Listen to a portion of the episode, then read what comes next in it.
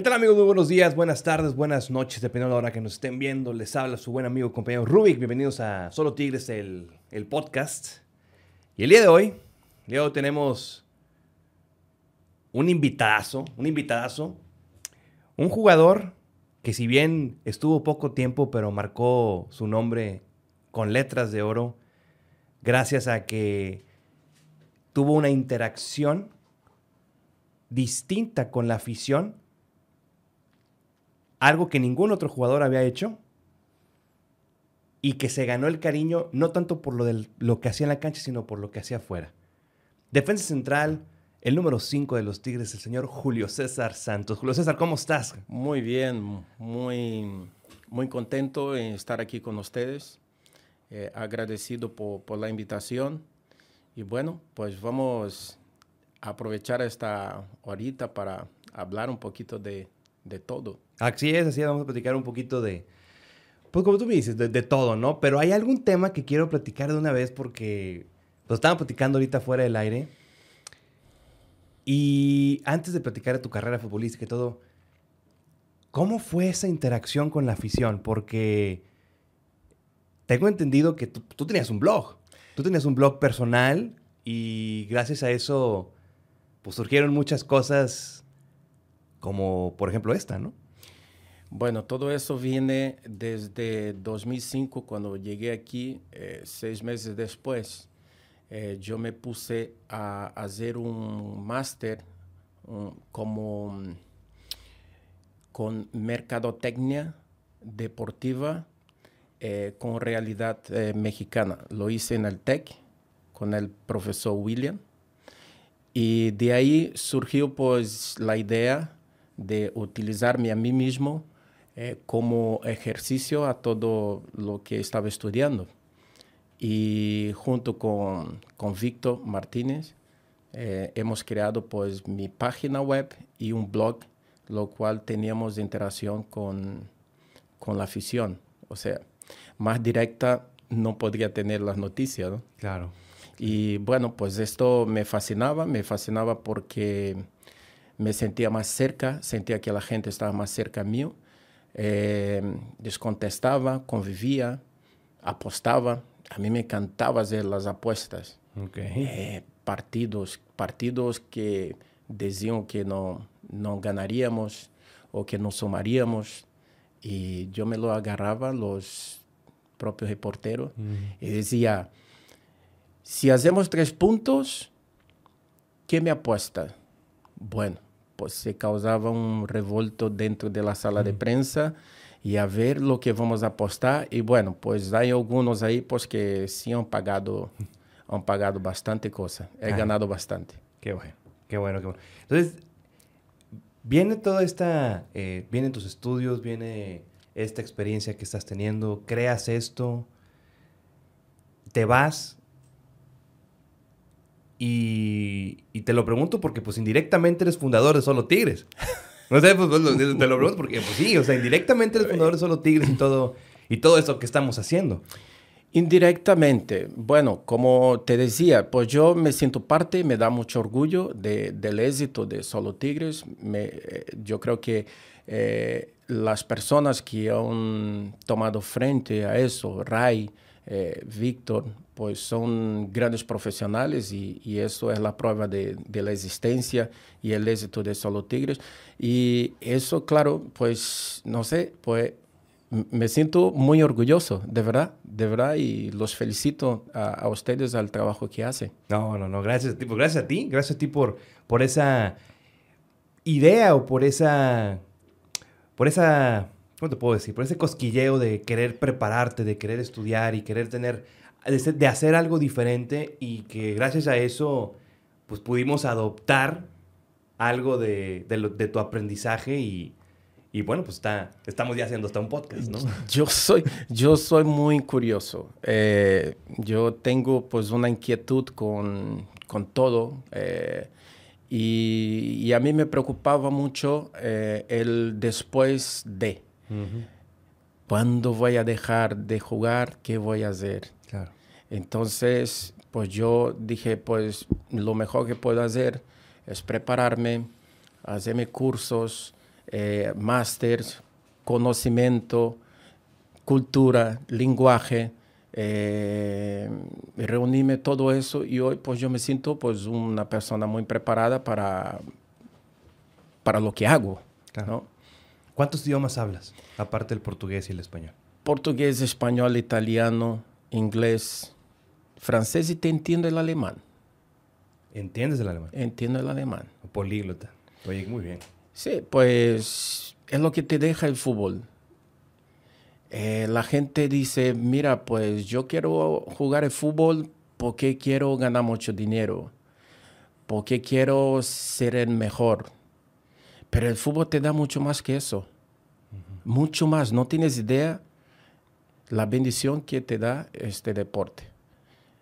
Te da conocimiento, cultura, lenguas, todo todo te prepara para un mundo que, que no es fácil ahí afuera. Claro. Entonces, yo la verdad que yo creo que parte de, de, todo lo que, lo que yo he aprendido, toda mi vivencia, todo lo que tengo, eh, el fútbol es el, el, padre de todo eso. ¿Y cómo nace esta pasión? Tú, tú, porque te escucho hablar, escucho tu elocuencia. ¿Tu pasión, tu, tu, tu, pasión principal siempre fue el fútbol? ¿O, ¿O, había algo más que decía, sabes que me gusta más esto? Mira, em, de pequeño éramos un grupo a los 10 años, 9, 10 años, éramos un grupo de, de 8 que decidimos a, apuntarnos a, a una escuela de fútbol y a los 30 días se cayó dos. Se fueron dos, ok. Se fueron dos.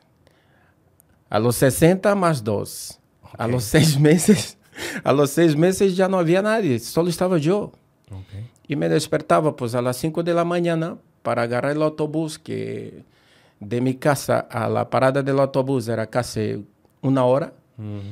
Y, yo me iba solo y yo caminando, pues yo digo, es que estoy solo. Y bueno, pues si estoy solo es porque eso me quiere decir que tengo que caminar solo a mis objetivos. Y bueno, pues yo de secuencia. Y, y bueno, pues a, a, a, los dos años de estar entrenando eh, con ellos, pues ya me, me hice ya efectivo del club. Y jugué por las categorías eh, inferiores. Y a los 16 años eh, fui a jugar un torneo en, en, la parte nordeste de Brasil. Y ahí habían pues, unos directivos del de Club América que reclutaban, que eran scouts, eh, que estaban ahí para, para llevar jugadores aquí, para traérselo aquí a México, para hacer pruebas y, y ahí quedar. Y bueno, pues yo he hecho pues un excelente torneo. Me escogieron, éramos cinco, y llegamos aquí eh, en la Ciudad de México en 95. Okay. Principio, diciembre de 95 llegamos. Hicimos las pruebas, eh, fuimos aprobados los cinco, jugamos los torneos eh, de la categoría, fuimos campeones, jugamos un torneo internacional que contaba con equipos de Argentina, Chile, Colombia, eh, Brasil, y fuimos campeones. Y ahí pues empezó pues la noticia, mira, pues cinco brasileños que llegaron y por Panchito Hernández y qué será del futuro de ellos. Y, y, bueno, pues empezaron a dispersar, ¿no? A poner uno Irapuato, poner otro eh, en la categoría eh, eh, de, de, abajo, el sub-17. Sub Y a mí, pues me mandaron a Honduras. ¿Jugaste a, en Honduras? A mí me mandaron a Honduras y fue el señor Marcelo Bielsa el loco. ¿Te acuerdas? Sí, señor. Sí, señor. Así es. Pues Marcelo Bielsa dice, no, eh, es imposible de que este chico eh, pueda ocupar pues una quinta plaza eh, de extranjero, que, que, eran cinco, ¿no? Que, uh-huh. que entraban. Vamos a mandarlo a un fútbol eh, con menos exigencia que pueda eh, tener pues más, agarrar más callo, ¿no? Sí, más, más. Y fui a, a Honduras, a Maratón. Ahí Maratón llegué y me tardé seis meses. Eh, fui elegido el mejor eh, jugador extranjero eh, de este torneo. Me querían, querían que yo me quedara ahí. Y, y, entonces mi representante me dice, no, no te vas a quedar ahí. te vas a ir a, a Europa. Yo dije, oye, pero que me está gustando aquí. Me siento importante. El entrenador me da, me da juego, el presidente me, me atiende fenomenal. ¿Para qué me voy? Y él me dijo una, una frase que, que, hasta hoy digo, eh, esto fue clave.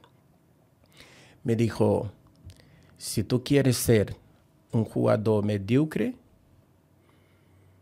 quédate. Si quieres ser un jugador importante, agarra este boleto que te acaban de enviar y vuela. Yo no pensé dos veces. Agarré el boleto y me vine a México y de México me fui a España. Al Valladolid, ¿no? Al Valladolid. ¿Qué edad tenías cuando fuiste? 17 años. ¿Cómo? ya listo para cumplir los 18. Era un septiembre cuando llegué en España. ¿Y cómo tus papás lo tomaron allá? Porque pues, estabas muy, muy chico, muy joven. O sea, sí. ¿cómo, no, ¿Cómo no sentiste ese como miedo de voy a un lugar completamente solo, a México, y después estoy un rato en México y te mandan a Honduras? que es que, que a final de somos hermanos, toda México somos hermanos, pero la cultura sí llega a ser un poquito diferente. Y después de allá, los casi 18 años, ya estás volando a España. ¿No sentías como un miedo así de, ay, o sea... Yo creo que ahí aprendí a, a no tener miedo uh -huh. del desconocido. Ok. Eh, cuando me vine a México, al Club América, eh, que nos aprobaron y a los tres meses dieron vacaciones. Entonces eh, dieron los boletos de vuelta para Brasil uh -huh. para um, pasar 30 días y luego volver. Y yo escogí diferente. Yo dije, este boleto no me lo des. Este boleto envía a mi madre. Que venga mi madre para acá y que se quede conmigo. Inmediatamente, pues lo hicieron. Se vino mi madre, quedó conmigo un año. Uh -huh. Y con eso, pues, como que me daba la chancela, es decir, me autorizaba okay, sí, sí, sí. a hacer de, de, mi vida lo que más me gustaba, que, era, que es mi pasión, ¿no? con eso, pues yo agarré eh, valor y, y, fui y hago lo que hago. Es aquella base familiar, ¿sabes? Que. Que te implica y, y, que llevas para el resto de la vida. Claro. Pues qué bueno que tuviste ese, ese, ese apoyo de, de, de, tu mamá y que, que, que, estuviste acá y que no te sentiste tan... Solo. Solo. Solo, sí, sí. sí. Eh, cuando yo digo ¿no? a los jóvenes, ¿no? y yo, yo creo que, que el fútbol eh, te da muchas cosas, pero la base, la base viene de familia. Uh -huh. Cuando eres educado con, con algo de base familiar, eh, llevas valores que, que en la calle no, no lo aprendes. Entonces, eh, mi familia pues siempre me apoyó eh, en exclusivo, en exclusividad mi mamá. Y, y, eso hasta hoy, hasta hoy cuando tengo que tomar decisiones, eh, yo la consulto y ella me da su, su parecer y bueno, pues de, a partir de ahí pues es cuando tomo mi, mis decisiones. Y cuando ya te vas a Europa, ¿También tu mamá se va contigo o tú ya decidiste irte solo? Mi mamá tiene más eh, sello en su pasaporte que... que cualquier otra persona. Que... cualquier otra persona. Este, sí, ella siempre fue mi, mi parcera. Sí. Eh, siempre ha viajado conmigo, ha estado por todo lado. Eh, incluso era para estar aquí este mes de diciembre, pero um, hubo un problema de salud y con el miedo de la pandemia, pues mejor que se quede allá tranquila. Claro. Entonces, tu experiencia en el Valladolid, ¿cómo fue? O sea, llegas a Valladolid, ¿te reciben bien o sentiste como un cierto rechazo? Mira, yo eh, al llegar en Valladolid, eh, tuve suerte de agarrar pues un vestuario fenomenal, fenomenal. Pues ahí como extranjero teníamos a Jaro Lozano, teníamos a, Juan Manuel Peña, eh, teníamos a jugadores como Juan Carlos, Eusebio, eh, y ellos eran muy, eran muy amables, te hacía sentir en casa. Yo era el rookie, pues el, más joven. Y, a mí pues me, pasaron todo lo suficiente para, para adaptarme y para sentirme bien y, jugar. Qué bueno. Entonces, empieza esta, esta, esta liga con, con Valladolid, ¿duras un año? Duro tres años ahí. en Valladolid? En Valladolid. ¿Y de ahí saltas al Real Madrid? Sí, pero te cuento que era para haber firmado con el Barcelona. Ah, ibas a estar en el Barcelona. Sí, el primer año eh, jugué bastante. Me vino a tocar en la puerta el Betis.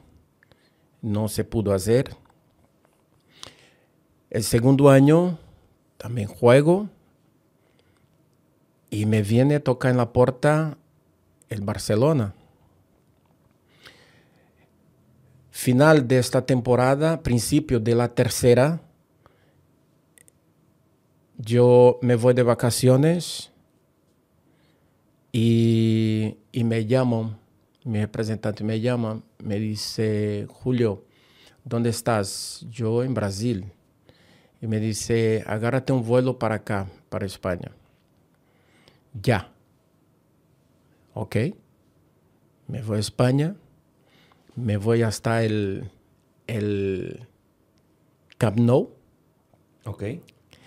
Y al llegar allá me encuentro con el señor Serra Ferret. Ok, sí, sí, sí. Que estaba como director deportivo. Bueno, pues sentamos en la mesa, puso la propuesta y yo dije, no veo eh, que debo firmar ese contrato. Era un precontrato. Eh, yo necesito volver a, a, Valladolid, hablar con el presidente y que él pues entre en contacto con ustedes y ya vemos si, si la cosa va. Bueno, sabes que entre Madrid y Barcelona la cosa es dura, es, dura, es muy fuerte. ¿no? Entonces, a llegar a esta noticia al, al, presidente del Valladolid, pues en los bastidores por detrás ya había llegado a Madrid.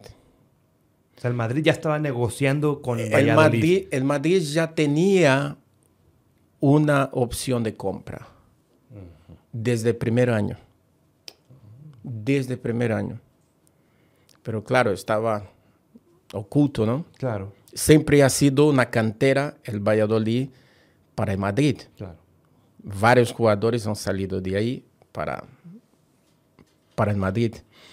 Y al terminar el tercer año, me vengo a México de vacaciones porque la mamá de mis tres hijos es mexicana.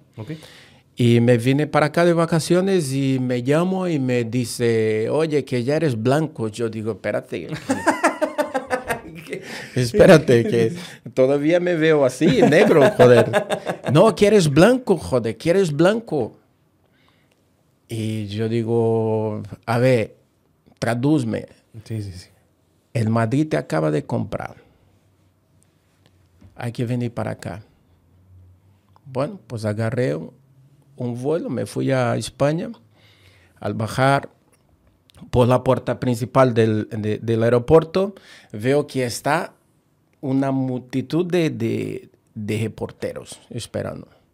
Y yo miro para atrás Digo, no soy yo. Eh, miro para atrás, no veo nadie. Pues sí, soy yo. Oye, Julio, empieza ahí pues el, eh, la percepción, ¿no? Y así fue, pues mi, mi, llegada al Madrid. Era, el equipo era prácticamente todo nuevo, un 60%.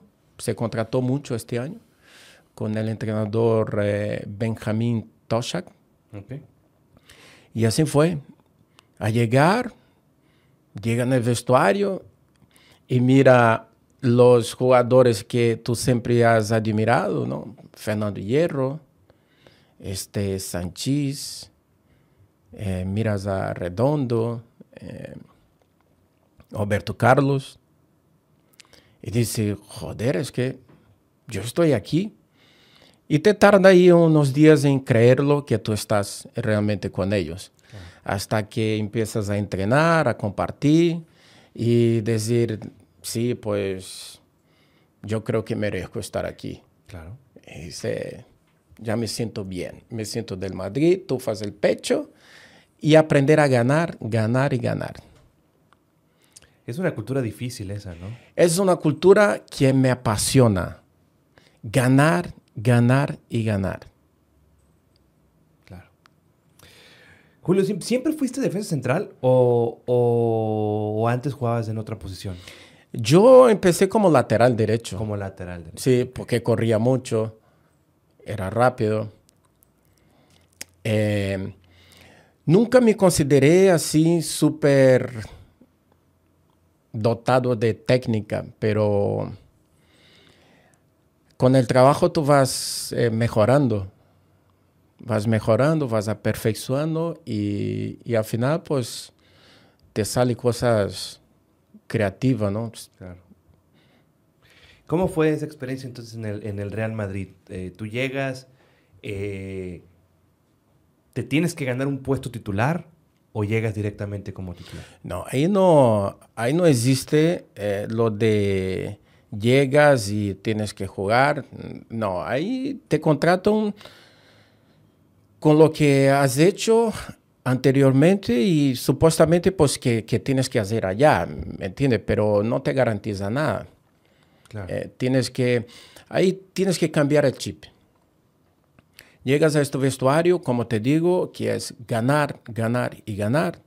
Cambias el chip completamente. Yo venía de un equipo pequeño y no tenía eh, esta costumbre de ganar todos los partidos y que no hay, eh, no hay, no hay un final, una relajación eh, hasta que termine el partido.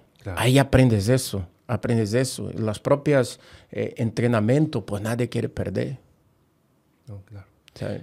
Y no era a veces difícil mantener ese amor por el fútbol porque de repente escuchas declaraciones de exjugadores que que, están en, o sea, que están en esos equipos, en estos monstruos de equipos y que de repente el ganar ya como que ya no era una satisfacción. Por ejemplo, te menciono un jugador, Gabriel Batistuta, que nunca quiso irse a, a un equipo importante porque él quería sentir esa gloria de ganar en la Fiore y en la Roma.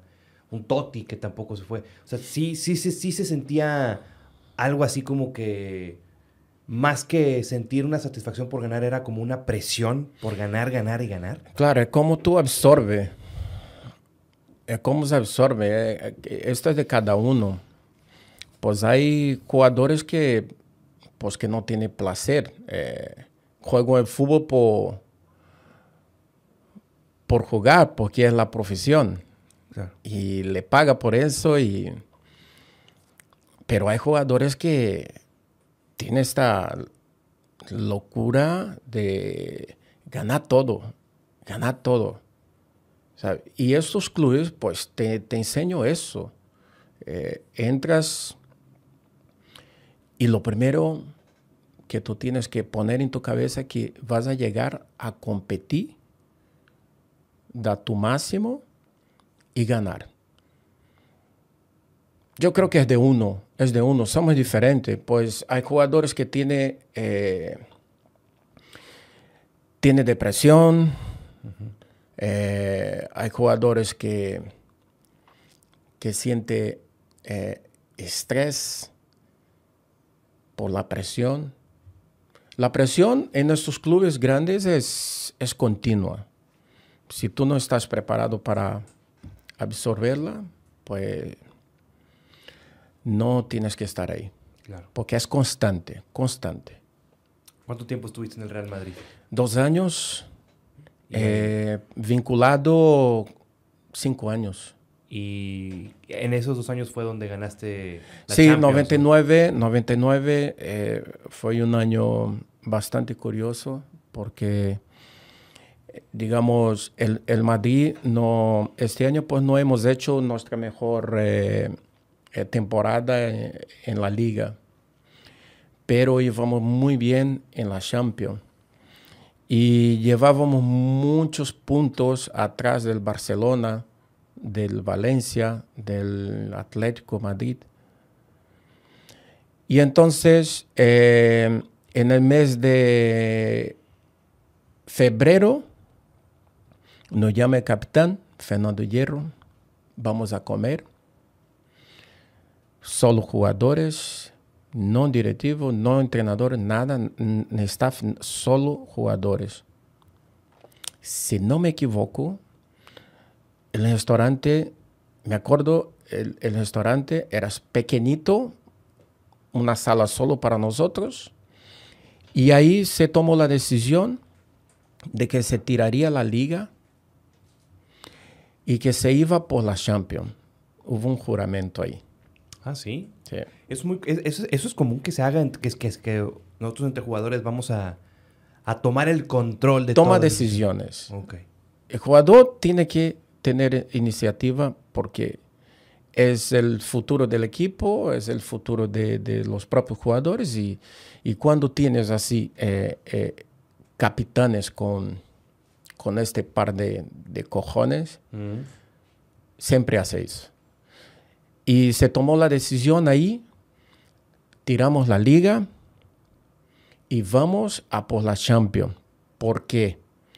Porque si no estamos en la Champions el próximo año, el club pierde mucho. Es crisis, un desastre. Y así se hizo el juramento. Al otro día en el entrenamiento estaban todos, pero súper conectados, súper conectados. Y la primera prueba fue el partido eh, Real Madrid-Manchester, allá en otra foto, que hizo el pase este eh, redondo y Raúl... Raúl definió, ¿no? Definió. Sí, sí, sí. Ahí empezó la caminada a la octava. ¿A quién le ganaron esa? Eh, al Valencia. ¿Valencia? A Valencia. No, la, disfrutaron sobremanera. ah, no, pero yo te digo una cosa. Sí. Eh, en Madrid cuando va a una final es para ganar. Ahí no tiene discusión. Es para ganar. Y, y al entrar al campo, yo percibí que ya habíamos, ya habíamos ganado el, el partido porque ellos estaban muy, muy nerviosos. Claro. Sí. ¿Y cuánto ganaron ese juego? 3-0. 3-0. Si no me equivoco. Caminaron en ese juego. Por encima, completamente. O sea, los arrollaron, es lo que me refiero. Exactamente. Pasa este logro de la Champions. ¿Qué pasa ahí con la carrera de Julio César? ¿A dónde, a dónde, a dónde se va? Sí, eh, Julio eh, siempre ha tenido una pasión. ¿Sabe los juegos de mesa? Sí. Allá en Brasil lo llamamos botones. ¿no? Yo siempre jugaba con la rojonera. La rojonera, ok. Sí. Era mi pasión. Yo tenía que vestir esta camisa un día. Bueno, pues llega a mi puerta una oferta del Arsenal y del Milán. Yo dije a Valdano, no discutamos al Milán. Y, y me dice, pero el Milán no, el Milán no quiere, eh, o mejor, Florentino no quiere venderte. Yo dije, bueno, entonces, si no me quiere vender, ¿cómo hacemos? El Milán nunca eh, prestó a un jugador en su historia. El Milán siempre compra. Y yo dije, ¿qué podemos hacer? Pues hay que hablar con el presidente. El presidente, no, lo doy prestado. Te puedo dar una opción de compra, final de temporada, pero te doy prestado. Y, y me fui a Milán. Fui a Milán, estaba Saccheroni. Ahí me reencontré también con Fernando Redondo, que, que estaba. Este, estaba el maestro Maldini, eh, Chamot, Costa Curta, Costa Curta, sí, sí, sí. Boban, Serginho, Un equipazo. un equipazo. Un equipazo, sí. Sevchenko, el Cheva, un equipazo. Y llegas ahí, pues mejor todavía que el Madrid. Pues Milanello es fascinante, es pionero en, en, la, en las estructuras, eh, los centros de entrenamientos, magnífico. Y ahí pues me trataron de la mejor forma. Eh, hay que aprender italiano, profesor de italiano. Eh, entraba a las 8 de la mañana y salía a las 5 de la tarde. Hacías todo el día ahí. Son pioneros en eso. En el, eh, ya, eh, eh, después los clubes, grandes clubes empezaron a adoptar de que tú tienes que ir a, entrenar y hay mucha cosa que hacer allá adentro. No solo entrenamiento y fuera, que hay clubes aquí en, en México que entras, entras corriendo, o sea, llegas atrasado, entrenas con prisa y sales con prisa. Eso no existe. No, eso no existe. Eso no existe. Y bueno, pues eh, al Milán eh, yo he tenido eh, muchos problemas de adaptación por la forma de, de juego. Jugábamos con línea de tres, con líberos, líberos que no sobra, líberos que juega en línea. ¿No? Sí, sí, sí. El señor Tuca ha puesto alguna vez a ese tipo de, de, de- de central, de defensa. Y no me adapté.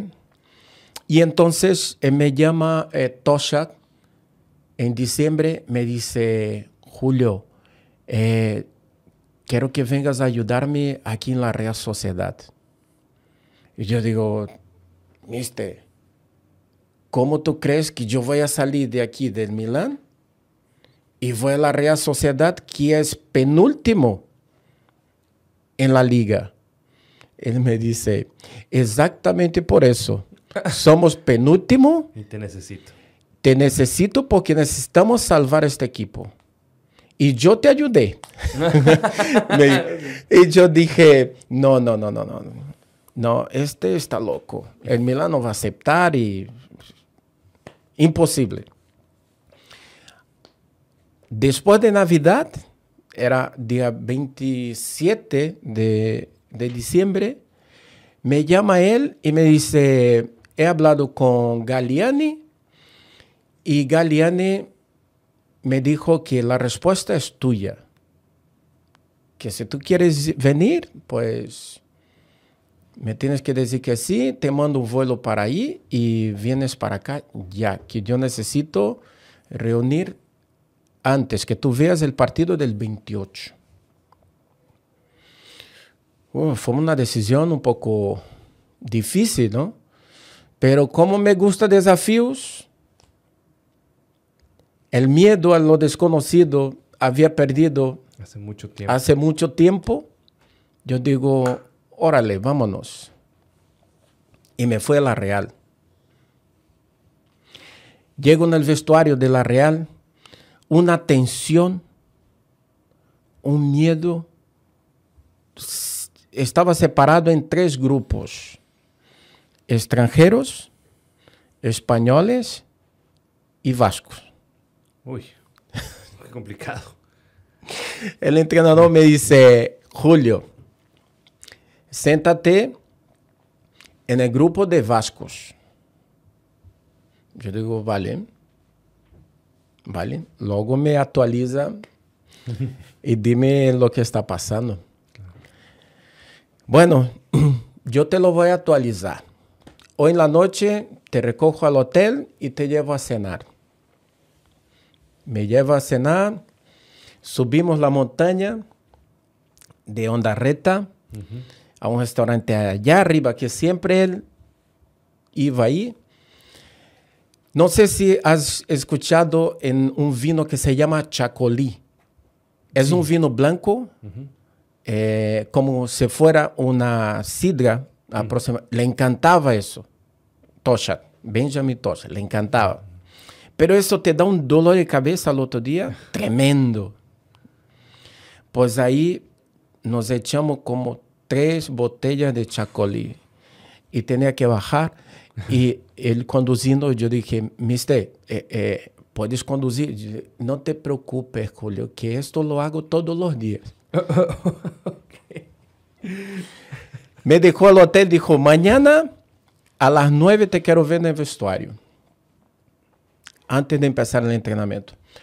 Ya eh, llegué al otro día y, y, y él me actualizó todo me dijo, mira, pues es un grupo separado, pues hay algunos jugadores que, que hacen grillas aquí, pues por el capitalismo y tal, pues lo que vamos a hacer es separar grupo y vamos a trabajar nada más con 17 jugadores y yo voy mañana al juvenil y voy a traer dos jugadores y tú me vas a acompañar.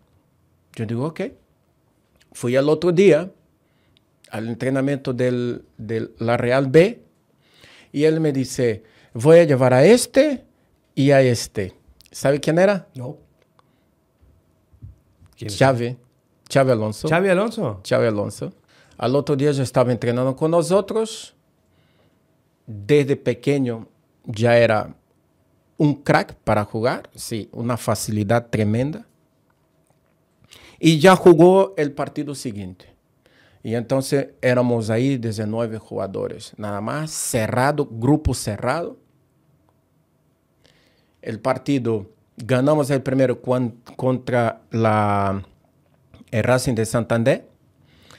Y, y el segundo partido era a, a, a siete días. Terminó el partido, nos pone un avión y nos lleva a Suiza, a Suiza, al, a León Neón. Ok. ¿Y qué venimos a hacer aquí en Neón? Nada. Ele a jugar golf y nosotros a pasearnos, tomar banho y masaje. Volvemos dos días antes del partido. Hicimos algo recreativo y al partido siguiente ganamos. Y con eso, puntos, puntos, puntos, puntos, nos sobró eh, dos partidos antes de la liga, ya estaban salvados. Objetivo logrado. Objetivo logrado. Yo digo, si yo no hubiera aceptado, no hubiera... Real Sociedad hubiera descendido. Es, no, no, no que la Real Sociedad hubiera descendido, pero yo no hubiera vivido esa experiencia. Porque hoy yo voy en, en, San Sebastián y la gente pues me, me abraza, se acuerdan de toda la lucha que, que se tuvo para, para salvar la Real. Y el año siguiente ellos fueron vicecampeones. Sí. Terminaron en segundo. lugar. Sí, es cierto. Eso sí, eso sí, sí, sí me acuerdo que era el equipo sorpresa del Así año siguiente. Así es. Viene la Real Sociedad, por ahí te vas a Benfica. Me voy a Benfica. Austria. A Austria, me voy a, Austria, pues fue ahí un poco... Yo creo que fui por el dinero. A Austria fuiste por... Por el dinero, sí, porque el fútbol no había.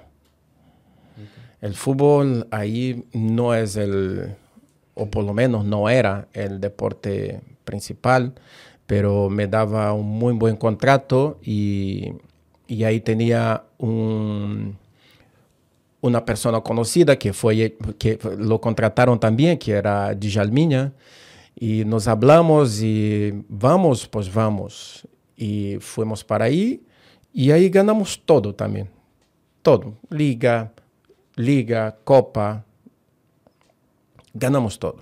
¿Cómo llega Tigres entonces a tu, a tu, a tu vida? Porque, fíjate las experiencias.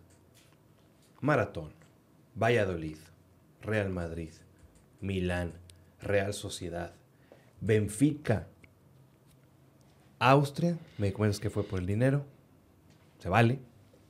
¿Cómo llega Tigres a tu vida? O sea, ¿cómo fue ese vínculo o cómo fue esa relación de qué tal de tu representante? Oye, Julio, hay un equipo en México, se llama Tigres, que te quieren. ¿Cómo, o sea, ¿cómo fue eso? Yo te digo, mira, eh, mi carrera yo he hecho toda eh, planificada.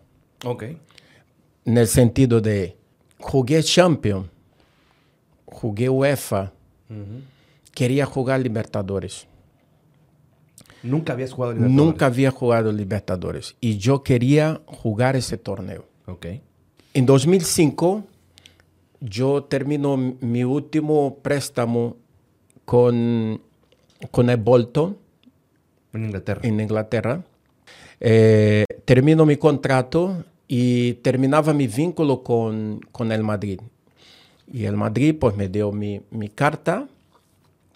Yo estaba libre y digo, bueno, pues ahora voy a donde tú quieras. Donde quiera y voy a escoger entonces, em, como te digo, la madre de mis hijos es mexicana, me vengo para acá de vacaciones y eh, me pasa una oferta de, del Cruz Azul.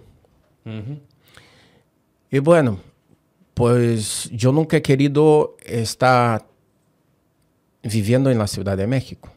A mí me parece muy pesado, ¿no? El, la vida ahí.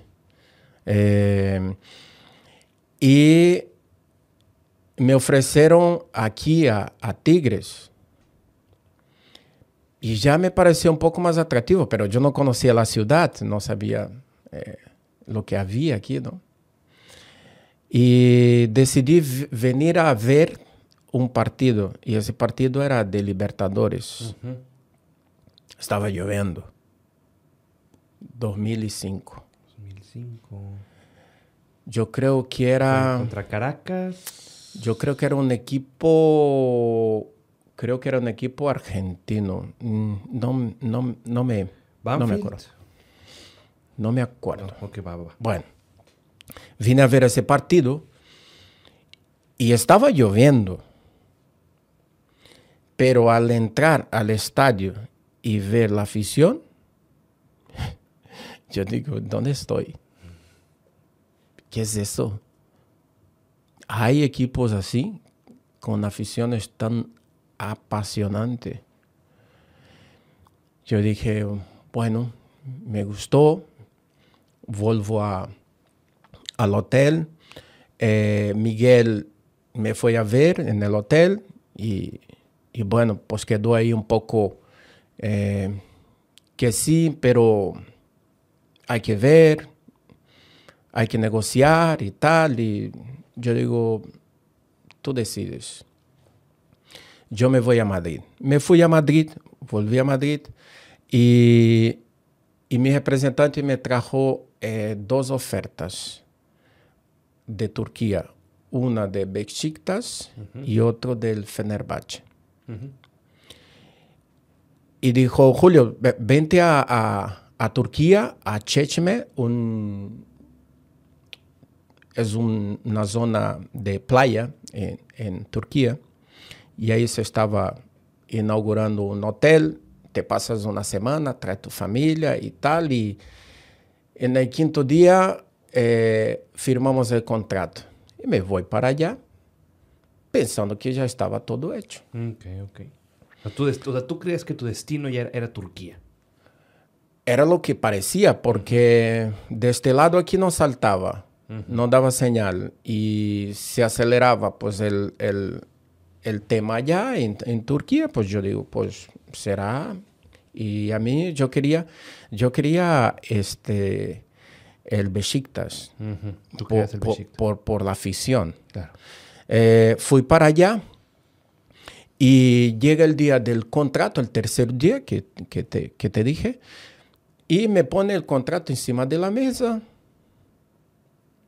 Lo miro, está todo ok, revisó mis abogados, está todo ok. Me suena el teléfono. Eh, Julio, me ha llamado este Miguel. Quiere hablar contigo. Yo digo, dile que me llame. Me llamó. ¿Qué pasa, Miguel?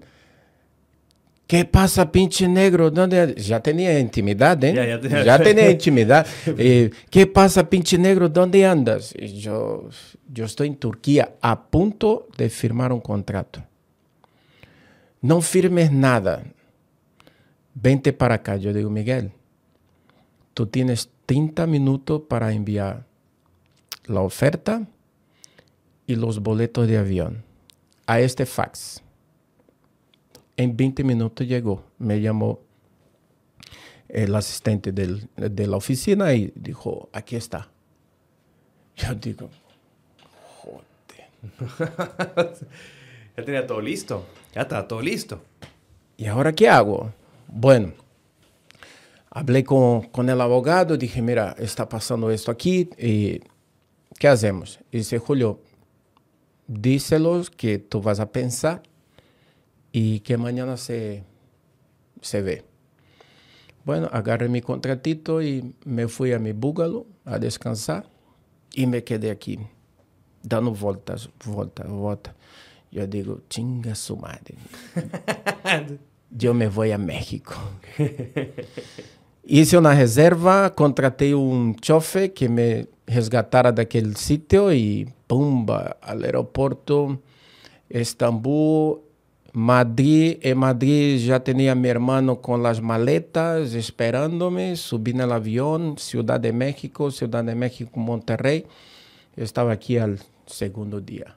Al segundo día. Ahí en el hotel y me recibe Miguel y, y me dice, bueno, vamos a hablar.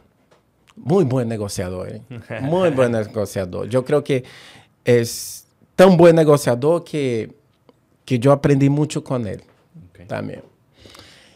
Y dijo, vamos a hablar, este, vamos a hacer un año de contrato y tal. Y yo digo, Miguel, no, ¿cómo voy a hacer un año de contrato si yo iba a tener eh, con Besiktas cuatro años de contrato? ¿Cómo voy a traer mi familia, mis hijos que están pequeños para pasar un año y se van? Y, pero si no les gusta el Chile, yo digo, la madre es mexicana, ¿cómo no le va a gustar el Chile? Si el Chile ya lo lleva ya en, el biberón, joder, desde que nacieron. Eh, bueno, y si no se adapta, Miguel, en todos los países que yo he estado, ¿cómo no me voy a adaptar? En el país que me recibió por primera vez, México. Vámonos. Cuatro años de contrato. No, vamos, vamos a hacer eh, un... No, mira Miguel, vamos a hacer así. Seis meses de contrato un torneo. si yo satisfago, o sea, si, si, si, si yo cumplo con lo que me pides, si yo cumplo con la adaptación, si yo cumplo con los objetivos del club, de la afición, ese contrato se renova automáticamente para más tres años y medio. Pero va a pasar una cosa. Tú me vas a pagar doble. Ah, chinga. órale, órale, vámonos. ¡Pum! Agarra la mano. Yo digo, bueno, ahora a trabajar. Y así fue. Y así fue. Fueron esos seis meses. ¿Y si te pagan Un el doble? año, seis meses, se renovó, pasé otros seis meses y luego me fui. Y yo creo que yo me fui porque era muy alto mi contrato. Esa fue la razón entonces por la cual saliste. Yo siento, yo siento que, que fue eso, que eh, el contrato era, era alto porque yo venía libre. Y, y bueno, pues a un central, eh, pues generalmente pues se hace pues un, un, un- hay un estándar de, de- de contrato. Pues el central, eh, el medio campo y el que hace gol, pues bueno, pues hay esta forma de, de- de- de ver el fútbol y de hacer los contratos aquí. Claro. Yo creo que fue por eso. Fíjate, yo me acuerdo cuando tú llegaste, ahí estaba la disyuntiva con otro central que querían traer, que después llegó, que era Julio César Cáceres. Sí, pero llegó Cáceres porque me fui. Exacto. Porque eh, la idea, yo no, yo no me quería ir para nada, para No nada. Es que yo ya había hecho un montón de cosas en la ciudad, ya- había eh, eh, hecho inversiones en la ciudad. Ya, yo me sentía, no me sentía feliz, me sentía un pez exacto. Ok. en el agua aquí, ¿me entiendes?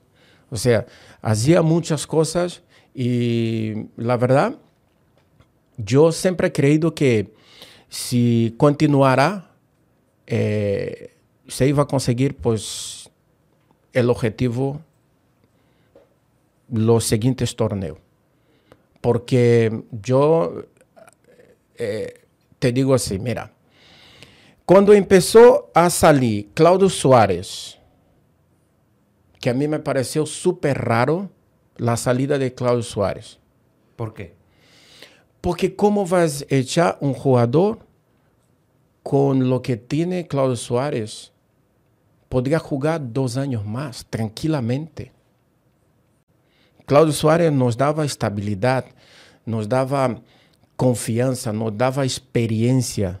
¿Tú me entiendes? Sí. Eh, yo supuestamente llegué eh, para unir a esa experiencia de Claudio Suárez y hacer el equipo mucho más, eh, eh, más fuerte, más, con más confianza.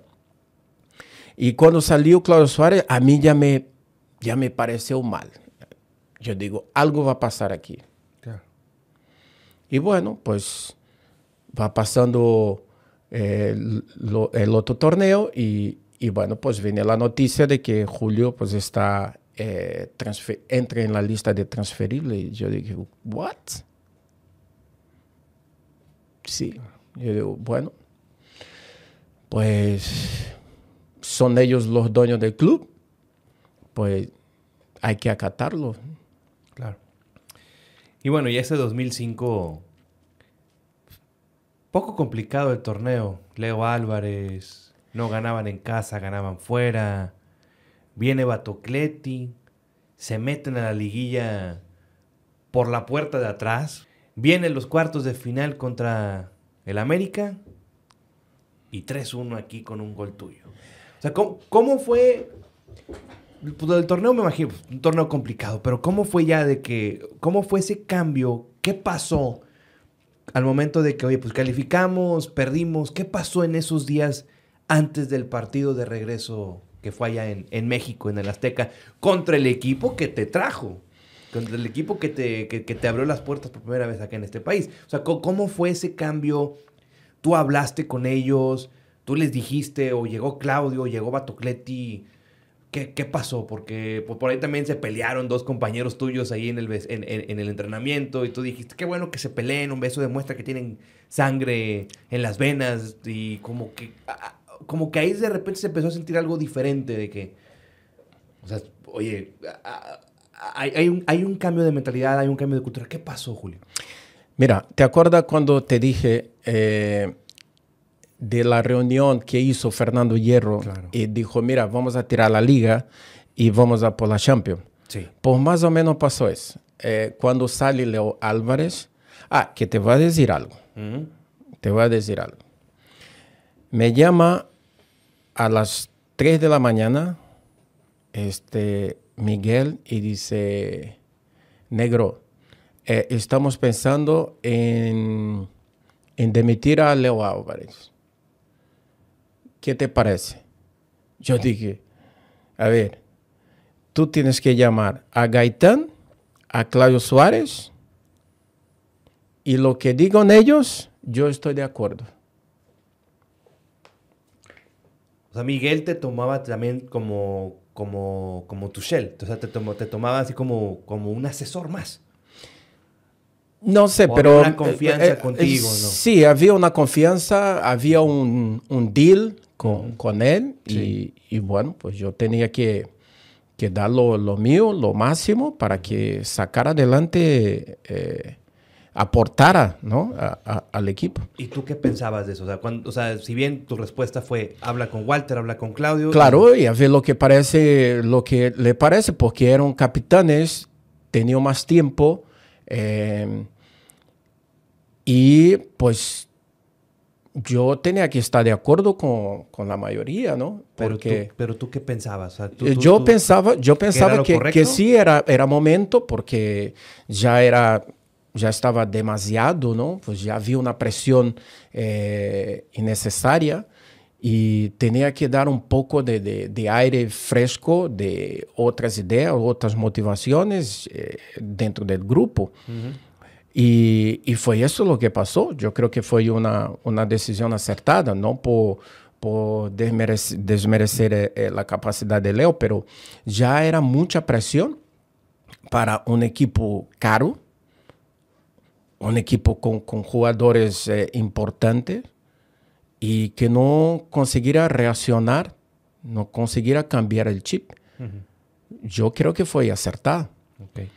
Bueno, pues hubo la, la, el cambio y al otro día, a las 8 de la mañana, nos presentamos y tal, y llega Batuclete y dice, eh, cabrones, aquí quien juega son ustedes, así que yo les voy a dirigir, pero la decisión es de ustedes.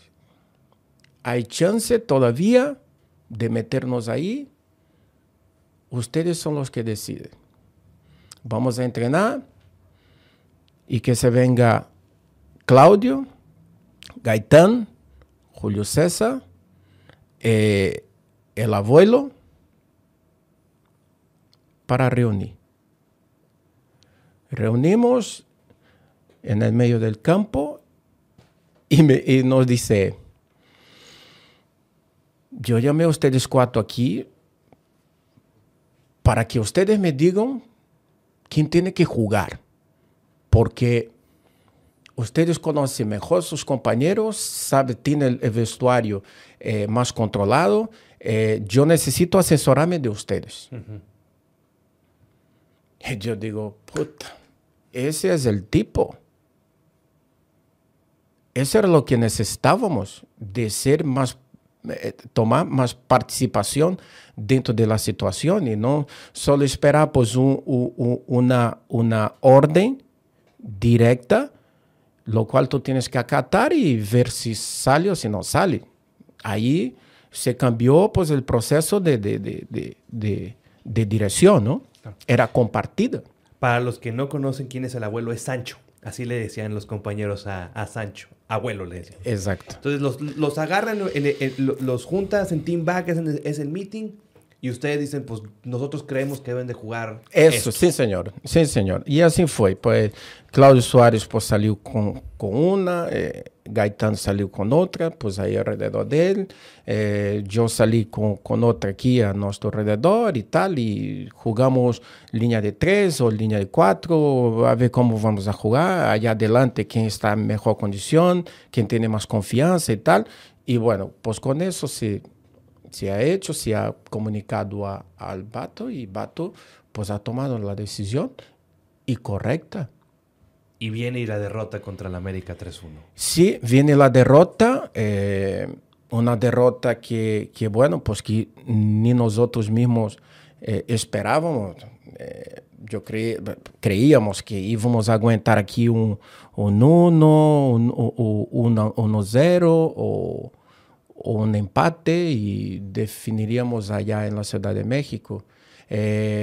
El equipo de ellos era muy bueno, jugaba muy mecanizado con el Piojo, el Claudio López, el Gualtemo y tal. Sí.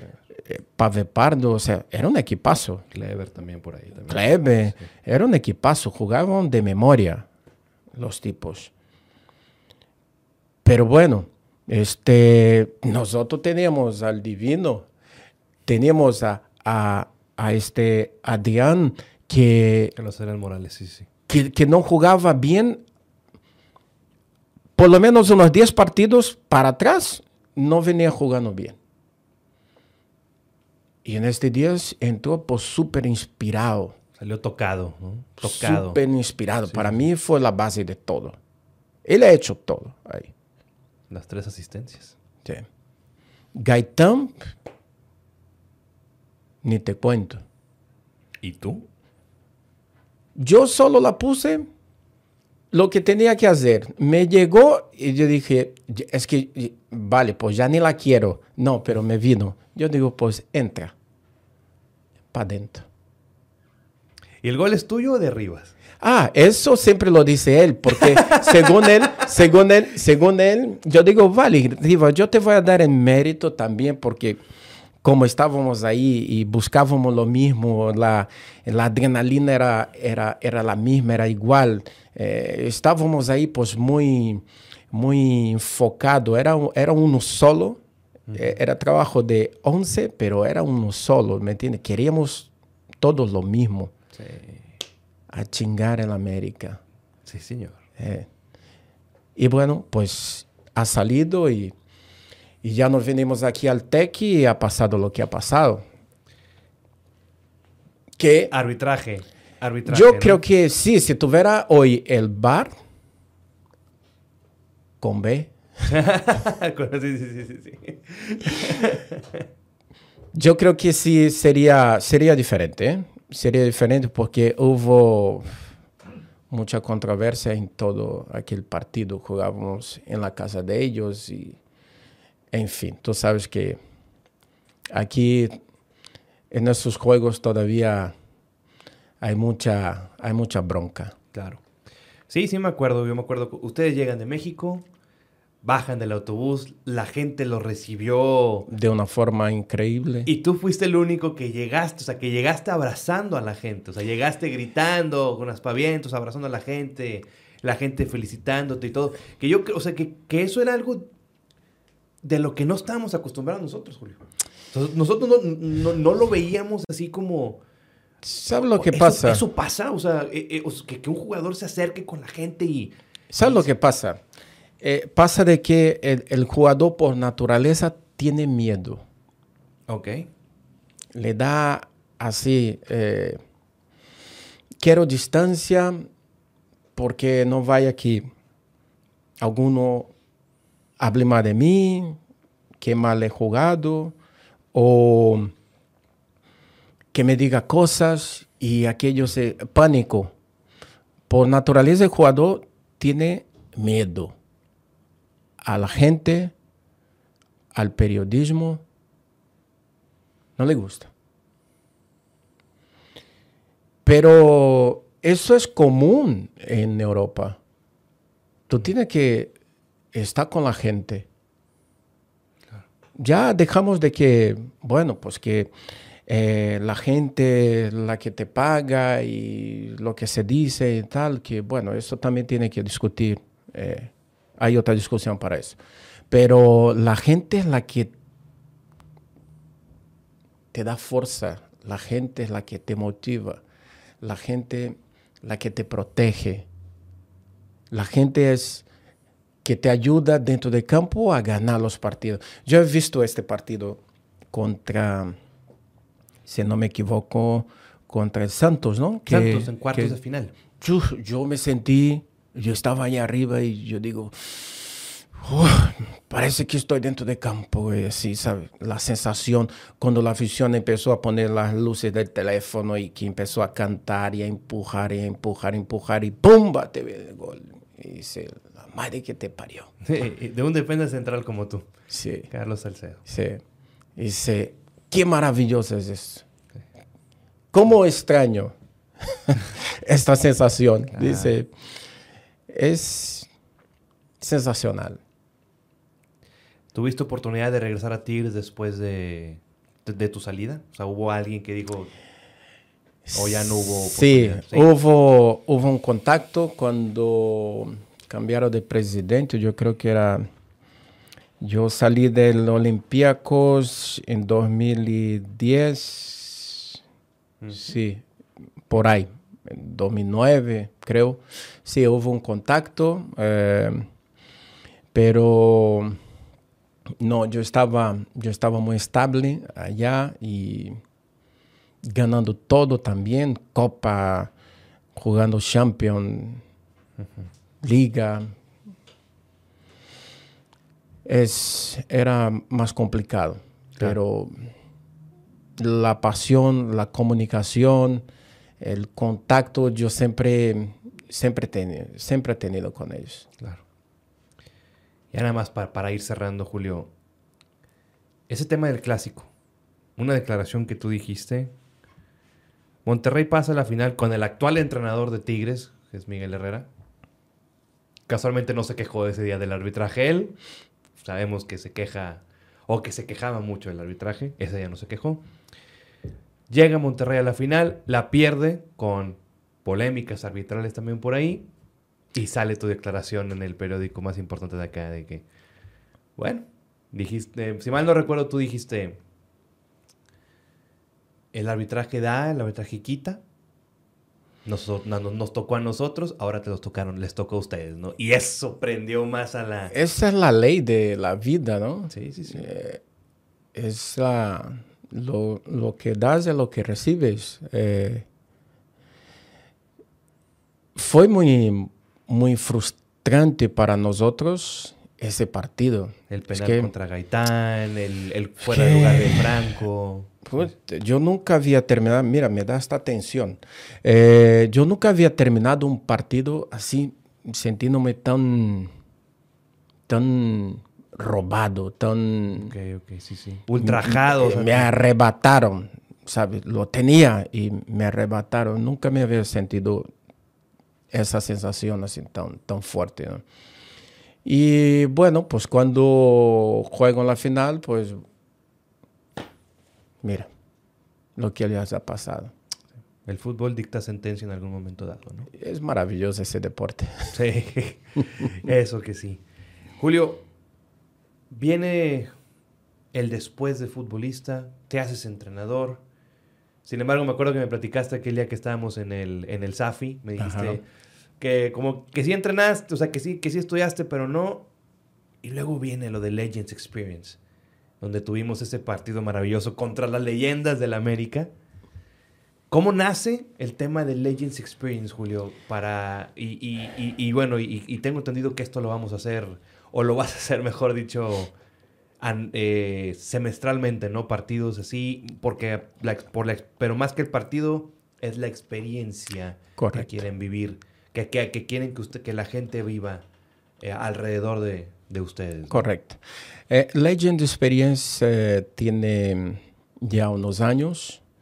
se, hace, se hacía en, en, Brasil, lo hemos hecho en España también y, y, empezamos a hacer aquí en México. en especial eh, Monterrey.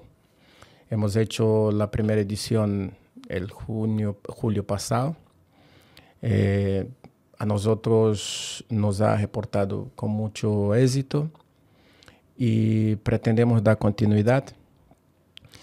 Y Legend Experiencias, ¿qué es? Es esta experiencia que te da estar en un evento de exhibición, pero no en sí el partido, porque dice, ah, que están todos gordos, ya mayores y tal. Sí, buscamos de que haya la, la más alta o posible competitividad dentro del juego, pero lo que viene antes, el previo, de que la gente vuelva a ver sus ídolos, de que sus ídolos puedan dar eh, testimonios de, de, de, anécdotas de superación, eh, pueda compartir pues, una comida, pues, una firma de autógrafo, meet and greet, pueda estar o hacer visitas a a, a hospitales o a fundación. O sea, yo creo que es, la, es el momento de, de devolver a, a los que inician sí. lo que tú has ganado en el fútbol, que Re es esta experiencia. Recordar es vivir. Y te, y te platico que gracias a Legends Experience, Julio, tuve la oportunidad yo de, de conocer a mi ídolo. Yo ahorita tengo 33 años. Uh -huh. Mi ídolo es Claudio Núñez. Okay el poder platicar ahí con él, pues para mí fuera como, o sea, mm, pasó lo que dijiste. Me trasladé a cuando yo era un niño y cuando lo veía jugar. O sea, lo veía y, y, me, y muchos recuerdos, o sea, nostalgia, recuerdos, que al grado que pues también estuvo aquí sentado en la misma silla donde tú estás, ¿no? Entonces, pues obviamente para mí, o sea, a mí Legends Experience sí me dejó eso. O sea, sí me, sí me dejó esa experiencia que, que, están, que están ofreciendo y, y, espero que, el, que, así como me sucedió a mí, que le suceda a la gente también. Va a suceder a miles de personas, eso te lo garanto. Porque hoy día tú es más complicado de que un jugador actual eh, te pueda dar pues ese tiempo claro. para escucharte y tampoco tiene mucho que contar porque tiene todavía mucho que vivir esos jugadores. Eh, el, el legend, el jugador retirado, pues tiene la paciencia, tiene la disponibilidad y tiene mucho que contar. Claro. Y eso a la gente le apasiona. A un niño que escucha pues a, a alguien que ha jugado en su club o que ha jugado en su posición, que le pueda dar testigos, que le pueda dar eh, información de cómo llegar, de cómo consiguió y, y, esta vivencia, este, solo el legend, solo el, el jugador retirado que te puede dar. Porque eh, hasta mismo eh, informaciones colectivas de cómo convivir en la colectividad. Solo el jugador que ya lo ha vivido eso uh -huh. te lo puede dar. Y hoy este jugador tiene tiempo y tiene paciencia para poder compartir contigo. Claro. Julio, yo hago una dinámica con, con los invitados, Julio, en donde les pido que hagan su once ideal histórico de Tigres. Uf. Pero los pongo con un escenario así. Yo te voy a fallar ahí, ¿eh? ¿Por qué? Te voy a fallar. te voy a fallar porque yo, yo te digo, mira, eh, de lo que yo he acompañado, este, hay mucha gente que podía estar. Yeah. Eh, tú vas a decir, mira, pues es que, bueno, a partir del 2010, pues que el club eh, volvió a, a, campeon campeonatos y, y, estos son pues, los más importantes. Es que no. No, es que hay nombres fantásticos que han estado en este equipo. Jugadores fantásticos que han jugado en ese equipo y que salieron de aquí, que fueron campeones en otro lado y tal. Es que es, es muy complejo eh, Date un 11. Ya.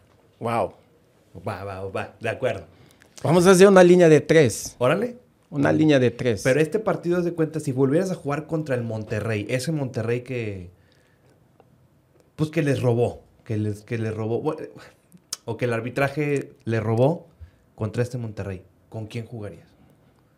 Obviamente tú de titular.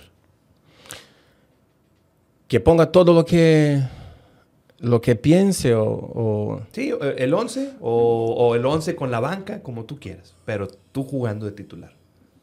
vamos a ver, mira, mira, vamos a, a- a poner un poquito más de sal ahí. Órale. Mira, eh, el equipo que, que ha jugado eh, aquel, contra aquel Monterrey, para mí fue un equipo perfecto para jugar. Hemos propuesto, hemos luchado, eh, hemos hecho todo lo posible para sacar esos puntos de ahí y la calificación. Bueno, no lo conseguimos. Pero si vamos a poner pues una línea de tres, pues yo pondría este Juninho por la derecha, Claudio Suárez, Julio César por la izquierda. Ok. Laterales, a mí siempre me gustó mucho este Saavedra. Javier Saavedra, sí, sí, sí. Siempre me gustó mucho porque tenía idas y vueltas. No era el típico defensa y, y tampoco el que solo atacaba. No, él tenía idas y vueltas, un carrilero muy bueno. Tenía bastante técnica. Por la lateral, no sé si estás de acuerdo conmigo, pero Morales Carlos Adrián. Sí. es un fue un lateral muy muy especial. Claro. Yo ponía a, a Guido, me gusta, Guido. me gusta mucho a Guido. Este, yo entraría, yo, yo entraría con dos contenciones sobre el ataque, así, que, que no se quedara parado, Dos interiores, ok. sí, que, que, que fuera este box to box, El box to box, sí, sí, sí. ida y venida. Eh, yo pondría a Guido que fuera mucho más agresivo y menos defensivo. Te ponía eh, al Chisto El chisto. Peralta. Ah, Sixto, Sixto, sí, del Mumo. Sixto, Mumo, sí, el. Mumo, el Mumo Peralta. El Mumo, yo sí, sí. aquí por la derechita. ¿no? Pues ahí tenemos 5-7. El Gaitán. Lucas. Gaitán y Lucas, ok. ¿Qué equipazo, ven? Lucas. Delantero. ¿Quién te gusta? Gignac. Sí. Bueno, pensé que mejor iba a decir el Cookie. No, pues el Cookie es- eh, era diferente, pero es que Gignac es un matador. Sí. Es, es un, un jugador que, que sabe lo que vino a hacer. Claro. Tiene muy claro eh, la definición, lo que quiere hacer. Es gol, gol y gol. Entonces, sí, yo jugaría, jugaría con él. Entonces, línea de tres, dos y ponía tres, que sería este Lucas, Gaitán, Gignac. ¿Y el portero? Ah, el portero, el Nahuel, ¿no? Patón. Bueno. Este es el, es el jugador del momento. Tiene, tiene mucha, mucha historia, tiene mucho éxito. Yo creo que los años que le queda todavía eh, se, puede, se puede aumentar, construir más su, su historia en este club y, y es un legend. Le, le espero en el futuro. Que así sea, Julio. Julio, para ya para terminar, quisiera mostrarte unas fotografías eh, donde con una frase o una palabra me digas qué te hacen sentir. Dale. Emocionado.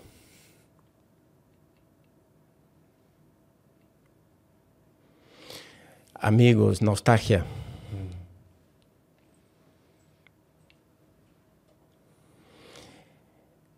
Lucha.